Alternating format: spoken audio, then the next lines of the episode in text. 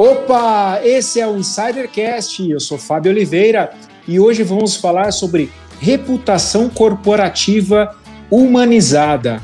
Olha só, a pandemia acelerou um cenário já há tempos desenhado.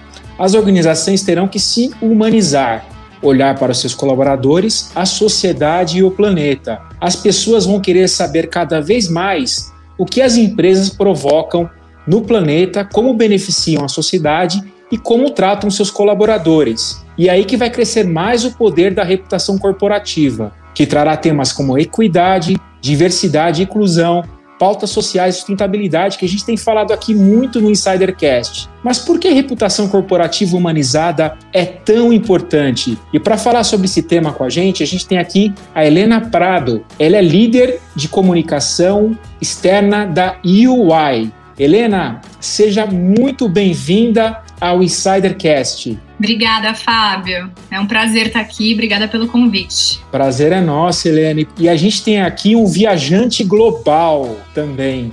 Cleiton Lúcio. E aí, Cleiton, tudo bem por aí? Oi, Fábio, tudo bem?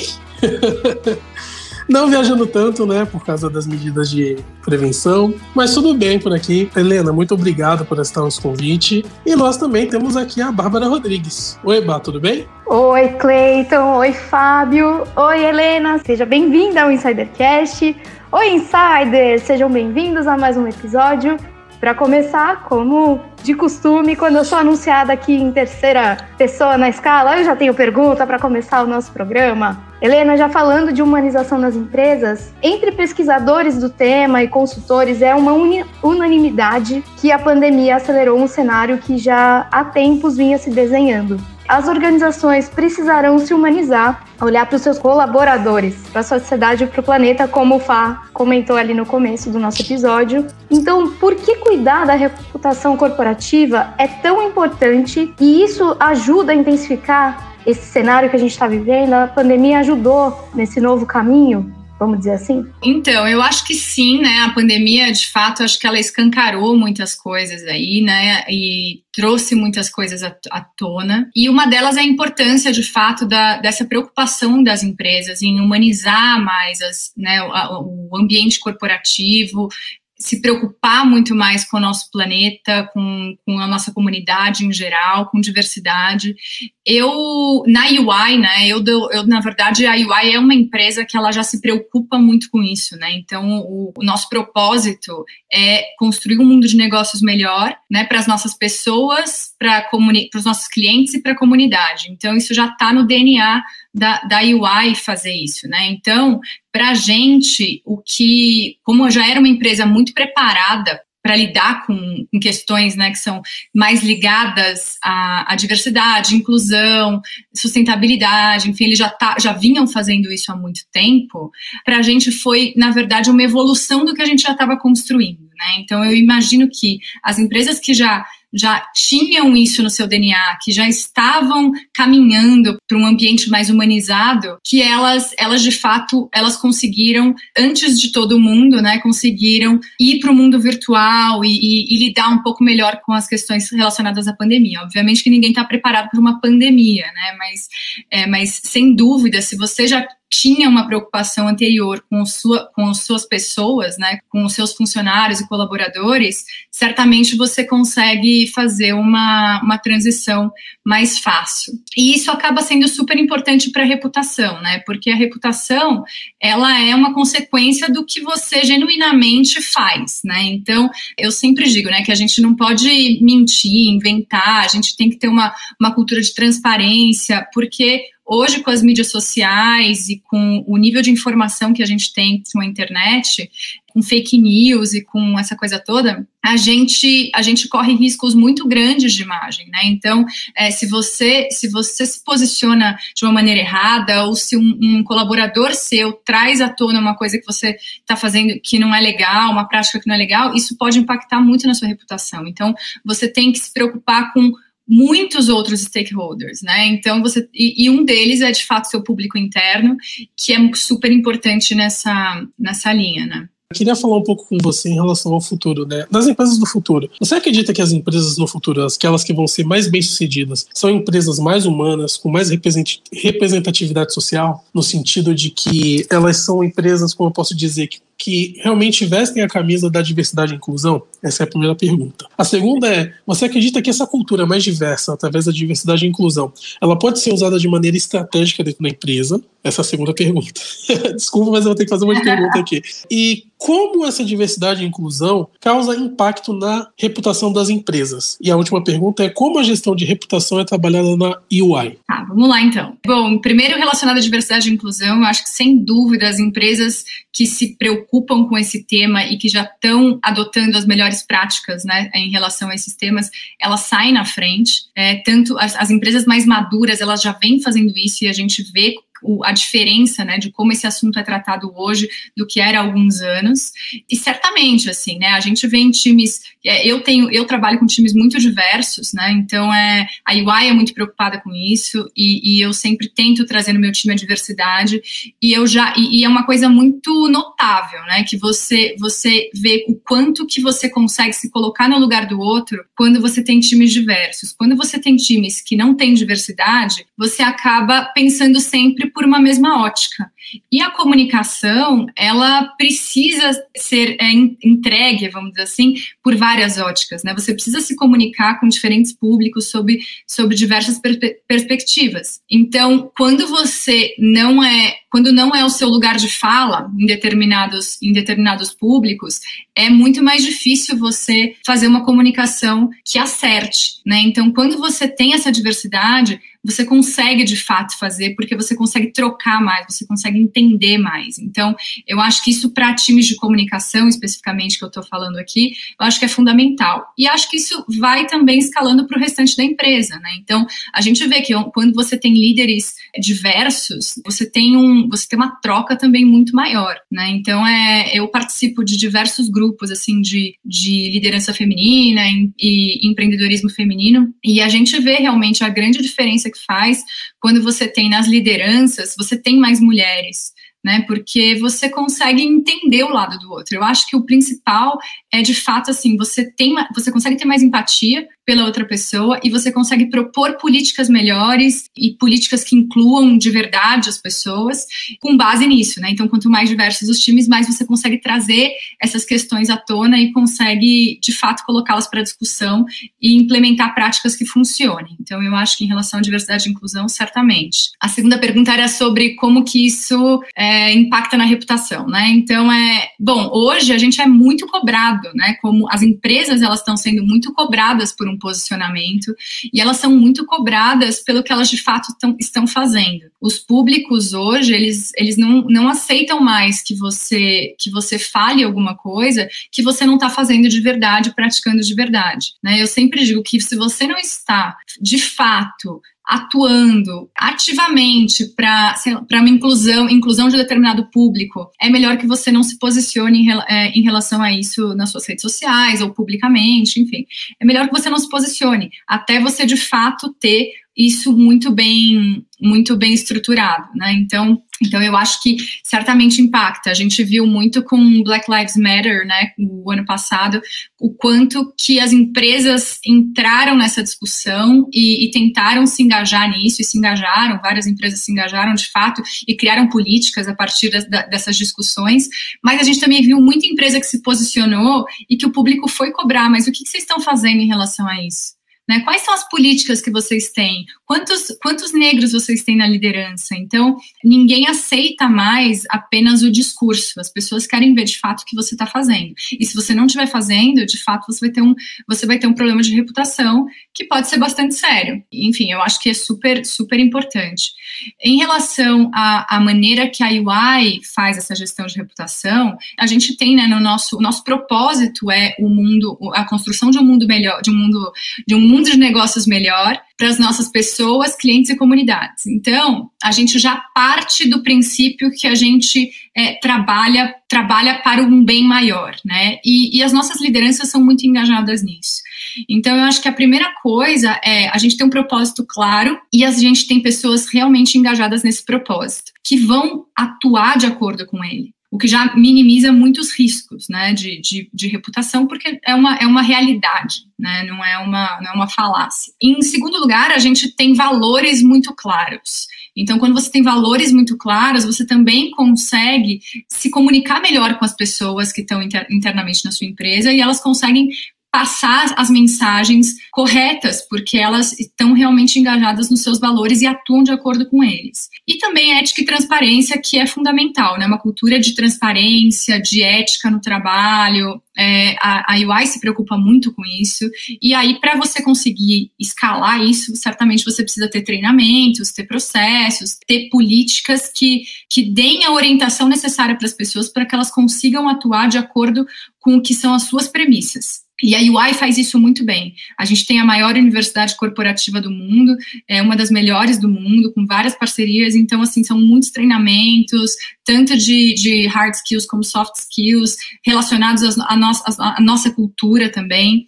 Então, a gente, a gente vem fazendo um bom trabalho em relação a isso. E a gente tem líderes muito engajados, né? Porque não adianta você também ter políticas e propósito e etc., e você não ter líderes que estão verdadeiramente engajados com aquilo. E esses líderes, eles conseguem inspirar e conseguem transmitir é, as nossas mensagens e os nossos valores para todos os funcionários. E é dessa maneira a gente consegue construir uma boa reputação. Então, eu acho que, resumindo, eu acho que a, a resposta para essa pergunta é de como a gente gerencia essa reputação é, é, fazendo, de fato, o que a gente prega. Então, assim, o que a gente defende, a gente realmente faz. E por falar em reputação, Helena, uma coisa muito interessante é a questão da atração e retenção dos talentos. A gente tem visto é, as empresas cada vez mais se posicionando em comunicação externa, nas redes sociais, enfim, para mostrar o seu valor, o seu propósito. Foi-se o tempo, eh, na minha época, quando eu acessei meu primeiro emprego, fui office boy, que eu colocava o currículo embaixo do braço, ia lá na 7 de abril, no centro de São Paulo, para distribuir o currículo como um panfleto. Hoje você tem acesso a muito mais informação e sabe né, exatamente qual empresa você pode escolher. E o mesmo vale para quem está dentro da empresa, né, para retenção de talentos. A pessoa sabe se aquele lugar é para ela ou não, já com todo o trabalho que é feito de comunicação interna também das empresas. Helena, você acredita que com esse trabalho de humanização, feito tanto para a parte de dentro da empresa quanto para fora, ela também acarreta em uma maior retenção desses talentos e atração de talentos também? Sim, com certeza. Eu trabalhei bastante com marca empregadora já, e você não constrói uma marca empregadora forte se você não está fazendo aquilo que você também está dizendo para fora, né? Se você não está fazendo isso dentro, se você realmente não está fazendo isso. E é super importante a marca ser, a marca, eu falo a marca, mas a empresa, né? A empresa ter, ter ações humanizadas e realmente ser, ser humanizada. Eu vejo muito assim, as pessoas, elas não querem mais empresas onde você tem uma cultura de controle, né? Elas querem, de fato, poder, elas querem poder trabalhar em, em, da maneira como, como elas se sentem bem, elas querem ter outras possibilidades, elas querem aprender, então a gente tem muita informação. Então, é muito importante a empresa saber lidar com esse, com esse momento. E não adianta a gente, a gente ter uma cultura de controle. Então, hoje em dia, a gente precisa de fato humanizar, precisa olhar para olhar o bem-estar do, dos funcionários para que isso reflita externamente, porque senão não é, não é apenas contar como você é, não é apenas você colocar algumas coisas na, dentro da sua empresa, você ter comida de graça, não se trata disso, né? Se trata de fato de você respeitar as pessoas, você deixar muito claro para elas o que elas vão encontrar lá dentro, elas terem muito respeito, né, por você, aliás, os, as lideranças terem muito respeito pelas pessoas, enfim, e para a gente conseguir construir um ambiente saudável, um ambiente humanizado, um ambiente de escuta, principalmente com as redes sociais, né, que é o que eu, que eu estava falando um pouco na, no, nas outra, na outra resposta. Hoje a gente tem, você tem diversos sites onde você avalia os funcionários, avalia a empresa, né? Os funcionários podem avaliar a empresa. Então, quando você vai decidir aonde você vai trabalhar, você vai olhar esses lugares. E assim, se a empresa não tiver, se a empresa não tiver, se ela não tiver boas práticas, ela não vai estar tá bem ranqueada. E, e numa guerra de talentos, né, como a gente tem em algumas áreas, a empresa acaba perdendo. Então, é, eu acho que assim, a empresa precisa se preocupar com isso, porque hoje a marca institucional e a marca empregadora, elas se misturam, né?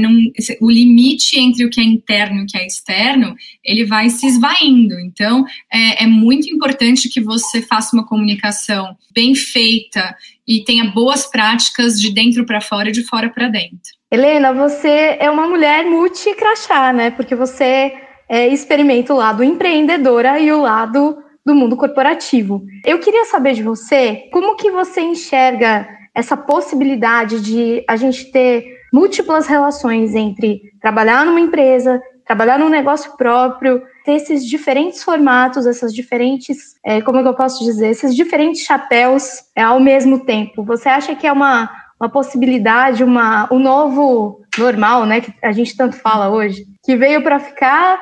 Como que você concilia todos esses papéis? É, essa é uma boa pergunta, né? Porque eu fiz o caminho contrário que as pessoas fazem. Eu comecei, eu, eu empreendi e depois eu fui, voltei para o mercado, mas sem largar o empreendedorismo, né? Que continua firme e forte. Eu acho que eu acho que é uma tendência que de fato veio, vem para ficar. Eu ainda não vejo isso tão difundido, né? Principalmente entre mulheres, né? Fazendo muitas, então trabalhando numa empresa, tendo um negócio, eu vejo grandes lideranças tendo vários chapéus, é, mas eu acho que isso vai ser cada vez mais assim, né? Porque as pessoas querem elas querem coisas diferentes, né? Então eu acho que para mim, benefício que eu tenho em relação a isso é muito aprendizado, muita troca, né? Porque o empreendedorismo, você às vezes fica ele é muito solitário muita, muitas vezes e você acaba tendo poucas trocas. Então, a partir do momento que você está no mercado, você está empreendendo e você está vendo outras coisas e aí você tem outros negócios, enfim,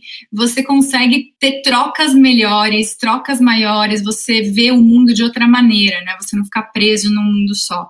E para mim isso é super importante, né? Para mim é importante eu ter eu queria ampliar cada vez mais a minha visão de mundo e, e, de fato, ter vários chapéus me dá essa possibilidade.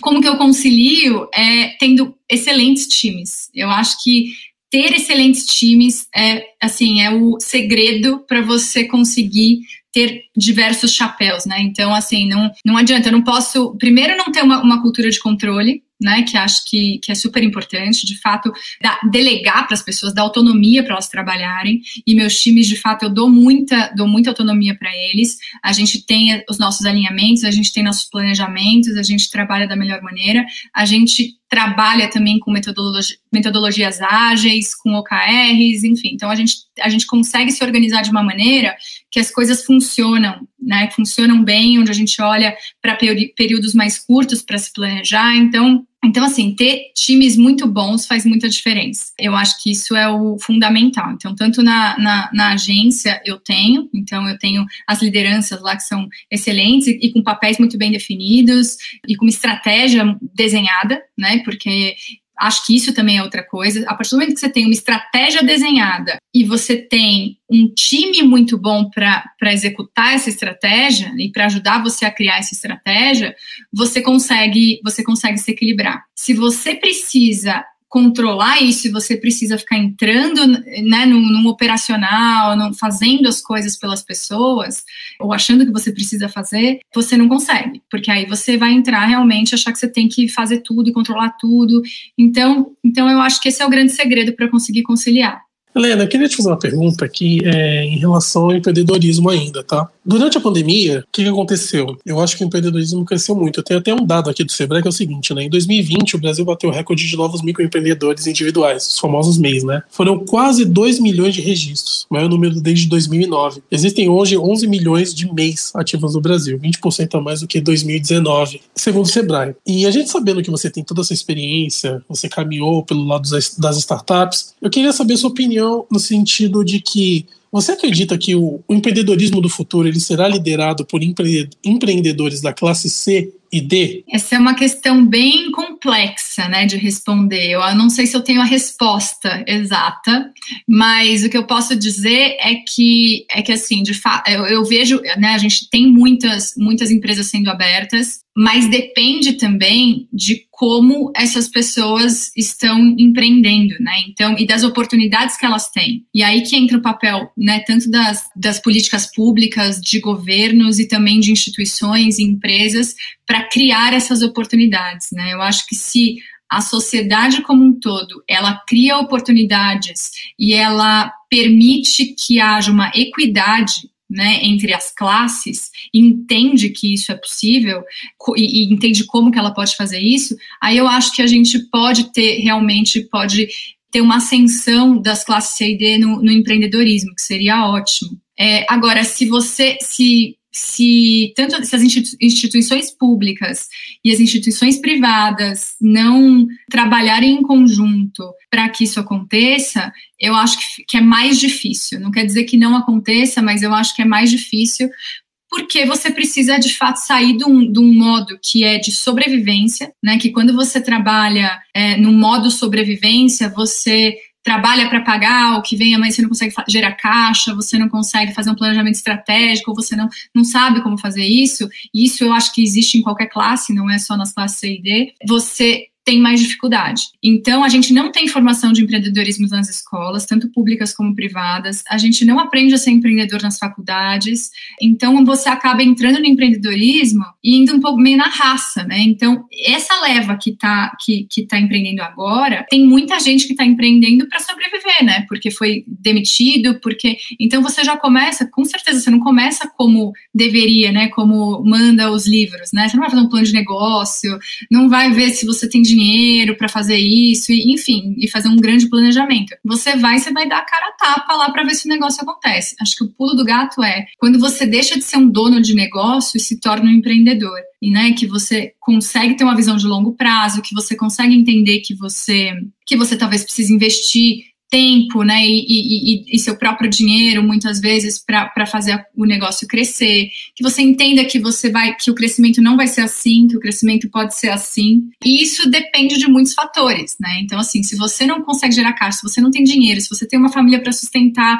que, que depende desse, desse, desse dinheiro que você está que você tá conseguindo ali no dia a dia, você é muito mais difícil você conseguir suceder, né? Você conseguir de fato ter uma ter sucesso como empreendedor. Então, então eu acho que é possível, mas eu acho que depende muito da sociedade também, dar as mãos para os empreendedores e, e, entender quais são as diferenças entre, entre, entre os níveis de, de, empreendedor, de empreendedores e para que todos consigam ascender, né, e consigam e que a gente consiga conquistar a equidade que a gente tanto almeja. E falando em equidade, igualdade, a gente descobriu aqui nas pesquisas que você trabalhou como relações públicas no Cirque de Solé, você rodou o Brasil junto com o Cirque de Solé. Imagino que tenha sido uma experiência incrível profissionalmente e pessoalmente também. Eu queria que você contasse quais foram os maiores aprendizados de ter trabalhado nessa multinacional canadense, que é uma referência, e quais foram, assim, o que mais você ganhou com tudo isso? Olha, foi uma época muito boa da minha vida, assim, né?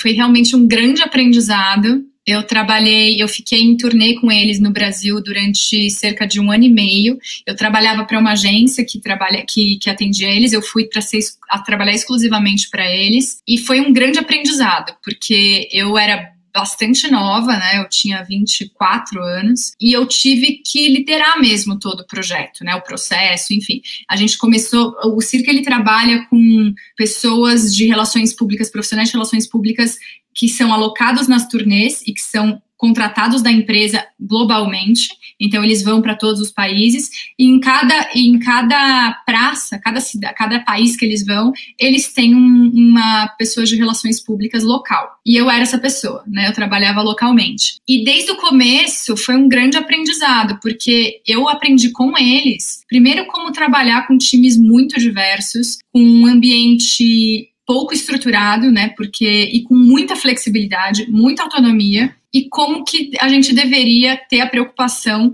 com a gestão da marca e da reputação, porque eles são muito preocupados com essas questões e eles gerenciam isso assim de uma maneira que é admirável e, e que parte de dentro, né? Que é um pouco do que eu estava falando também. Então, assim, parte de dentro para fora. Foi ali que eu entendi que a reputação ela é de dentro para fora, ela não é de fora para dentro. Então, se você tem times e funcionários que estão ali realmente engajados, né? Imagina as pessoas elas dormem e acordam juntas. Você tem famílias, você tem famílias viajando juntas, com crianças em idade escolar, a escola viaja junto. Então, foi muito interessante ver como que eles gerenciam essas diferenças culturais como que você consegue produzir melhor quando você tem pessoas muito diferentes para trocar e para conversar e essa, e essa preocupação com a gestão da reputação, porque eles têm realmente eles, eles têm regras muito claras em relação a isso, tem guias, né, para quando você para os países que eles vão, para que nada é, saia do alinhamento que a marca tem. Então eu aprendi muito lá a olhar os detalhes, porque de fato lá a gente olha os detalhes. Então você tem, se a gente marcou três horas uma pauta e a gente trouxe, né? Você tá, você tá pegando um artista que trabalha à noite, né? E que tem seu, suas horas de treinamento, você tá tirando ele disso e você tá colocando ele para dar uma entrevista. A prioridade é do artista, é, ou seja, é do colaborador. Então, se você marcou às três e o jornalista chegou às três e meia, no Cirque não tem, não tem discussão. Eles, você não faz a entrevista, não importa para quem é. Então, é, então eu aprendi muito com eles o quanto você tem que valorizar seu, seu público interno e, e o quanto você tem que de fato abraçar sua marca, né? Você tem que estar tá ali como uma, um defensor da marca mesmo né, para que ela continue uma marca forte. E isso passa por todo mundo, passa pela pessoa, pela, pelos profissionais de relações públicas que tem que fazer isso e tem que ter uma boa relação com jornalistas e tem que organizar isso muito bem. E passa também pelas regras internas, passa pelo, pela maneira como você se comunica internamente, como você é, se organiza internamente, como você lida com as pessoas, então qual é o ambiente que você proporciona para aquelas pessoas. Então eu aprendi muito isso, assim, quanto que a gente, como que você co consegue construir uma marca forte. E é com muito trabalho e com bastante dedicação e com um olhar muito humanizado para a organização. Helena, a gente já começou a tirar um pouquinho do seu crachá aqui, falou do seu empreendedorismo, falou do Cirque de Soleil, mas agora é hora de conhecer um pouco mais da Helena, mãe, que também é empreendedora, como a gente falou, e também trabalha na UI. E você já passou aqui para a gente um dos seus desafios de carreira, que foi o do Cirque mas a gente quer conhecer um pouquinho mais. Então, agora é hora da gente conhecer quem é Helena Prado, como que ela chegou aqui, quais foram os desafios que você enfrentou ao longo da carreira, porque a gente brinca que a gente as vitórias todos conhecem, a gente quer saber realmente quais são os desafios para que os insiders se inspirem a chegar no patamar que você conseguiu chegar. Bacana. É, a gente, eu tenho uma história bastante longa, até que eu vou tentar resumir um pouco e trazer o que é, o que é importante, né? Eu comecei a trabalhar muito cedo, eu comecei a trabalhar com entre 14, 15 anos, eu trabalhava com eventos, aí depois eu fui, eu vendia coisa na escola, então assim, eu sempre trabalhei, né? Porque eu sempre quis ter o, o meu dinheiro. E, e, e, sempre fui. Então, assim, eu fui comecei a trabalhar cedo, sempre fazendo alguma coisinha. Então, ou eu fazia uma coisinha aqui, eu fazia uma ali, né? Meus pais também nunca foram. Nunca tiveram muito dinheiro, né, para me dar as coisas de mão beijada, então, então eu tive que batalhar muito pelas minhas coisas e tive vários altos e baixos. Tive momentos é, onde as coisas dão muito certo e tem momentos em que as coisas dão muito errado. Eu comecei então lá trabalhando com. Eu fazia de tudo, já fiz de tudo que você pode imaginar, desde vender Avon até, até trabalhar de fotógrafa na Disney né, que foi um intercâmbio que eu fiz e que eu fui aí para conseguir o dinheiro do intercâmbio, que eu sabia, eu, eu, entrei na faculdade, eu já sabia que eu ia fazer, queria fazer um intercâmbio, porque eu não tinha dinheiro para ficar fazendo aula de inglês. Era essa a minha mentalidade. Eu falava, gente, eu não posso ficar fazendo aula de inglês. Então, eu preciso fazer um intercâmbio, porque é onde eu vou aprender. Eu não posso fazer um intercâmbio que eu vou estudar. Eu tenho que fazer um que eu vou trabalhar, porque eu tenho que sobreviver com o dinheiro que eu vou que eu vou ganhar lá. Então, para isso, eu, eu fui eu fiquei trabalhando em loja de shopping no final do ano, eu trabalhei alguns anos e fui juntando esse dinheiro para conseguir fazer o intercâmbio. E aí eu fiz o intercâmbio, e aí fui trabalhar, trabalhei na Disney, que foi também maravilhoso, que lá, lá assim, foi minha primeira experiência com uma, com uma empresa desse porte e com esse nível de preocupação com reputação. É, porque lá, assim, se o circo é detalhista, a, a Disney é 500 vezes mais, né? Então, eu era eu era uma funcionária do parque que tirava foto e, e, vendia essas fotos. E assim, e, e, tinha um nível de preocupação enorme na maneira que a gente vendia e como que a gente fazia, e a nossa aparência, então tinha muita preocupação com isso. Então, e a partir de lá, quando eu voltei, que aí eu me formei, enfim, eu, eu fui, eu vim, comecei a trabalhar no mercado de relações públicas e com a, e a minha primeira chefe me, se tornou depois a minha sócia na empresa, era a Mari, né? Então a gente começou, eu trabalhei com ela, eu saí da, da empresa para trabalhar para o Cirque de Soleil, eu fiquei dois, mais ou menos dois anos com ela, aí fui para o Cirque, e depois eu fui trabalhar com teatro, eu, eu tive uma experiência muito, muito grande de com a área de entretenimento, então eu fui trabalhar lá, eu fui trabalhar em teatro, trabalhei com shows, trabalhei com peças de teatro, e aí eu saí de lá, eu saí do, do teatro que eu estava trabalhando, porque justamente a Mari, que era minha ex-chefe, me convidou para ser sócia dela na, numa empresa que estava. Ela, ela já tinha tido bastante sucesso com a empresa e a empresa estava num momento não muito bom. E, e, eu fui, eu falei, bom, é a oportunidade que eu tenho também, se não der certo, tudo bem. E fui com ela e, e, e apostei, assim, a gente começou com. A gente tinha acho que três clientes, então era, éramos só nós duas.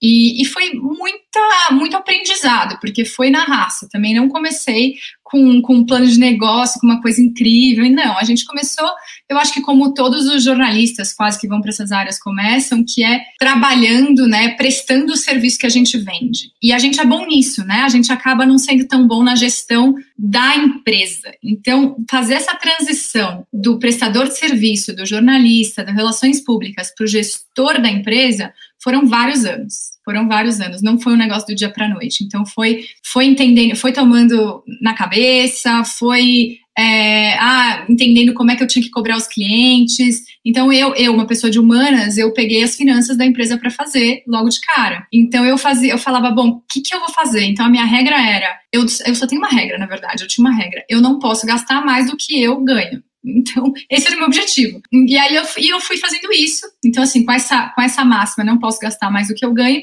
fui construindo a empresa. E aí, até que chegou um determinado momento, aí eu tive várias crises também, tive crise existencial, ah, não quero mais isso, enfim, até que depois que a minha filha nasceu, eu falei, bom, agora eu realmente eu quero fazer isso acontecer, e comecei a trabalhar no mercado de tecnologia com as startups, e aí a gente entendeu que eu entendi naquele momento o que eu precisava fazer, né? Então eu fui fazer um MBA para conseguir as habilidades que eu não tinha e aí e segmentei a empresa. Então, assim, a gente segmentou para o mercado de tecnologia, de, de, de startups, de inovação, e, e, começou a dar muito certo, porque também era um mercado que estava começando, não tinham muitas agências trabalhando com isso. E eu sempre pensei o seguinte, né, no mercado de agências, que a gente precisa oferecer a melhor, o melhor atendimento. Porque o que eu vejo muito são as pessoas saindo das agências, né, as, as, empresas saindo das agências, não é pelo resultado, é, pelo, é pelo, pela relação que elas têm com as pessoas. O que eu mais recebi minha vida inteira de clientes que vieram de outras agências,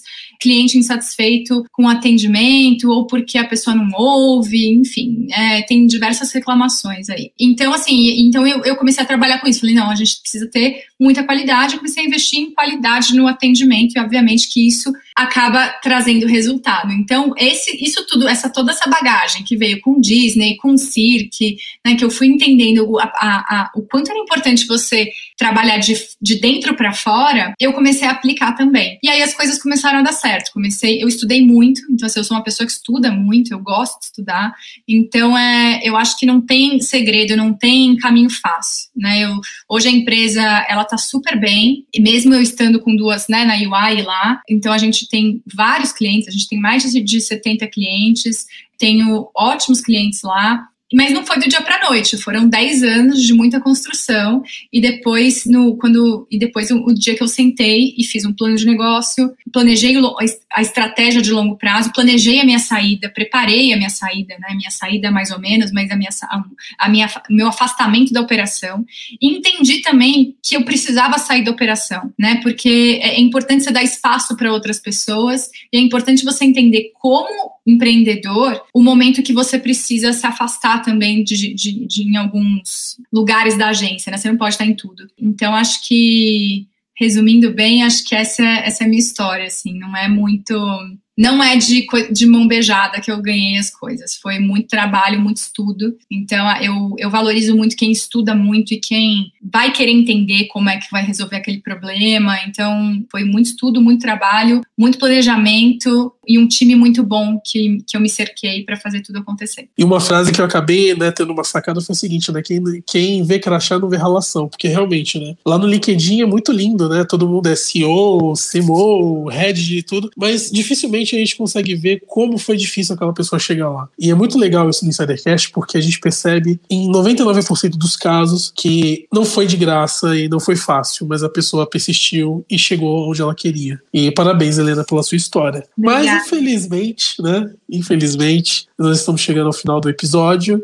E antes de finalizar o episódio, eu gostaria que você deixasse um recadinho final para os insiders, uma dica, um conselho, uma mensagem que você gostaria de deixar para eles e também, se possível, deixar suas redes sociais para que os insiders possam estar em contato com você. Claro. Bom, acho que a mensagem que tenho para todo mundo é, é de fato persista, né? Se você sabe onde você quer chegar, é, persista e, e, sempre trabalhe com muita ética, porque eu acho que isso é muito importante. Nunca feche portas, eu sempre digo isso, né? Não importa onde você vá, mesmo que você queira sair do lugar, você não gostou do lugar, não feche portas, porque o mundo realmente dá voltas e a gente esbarra nas pessoas quando a gente menos espera. Então, não fechem portas, persistam e trabalhem sempre com muita ética e muita transparência.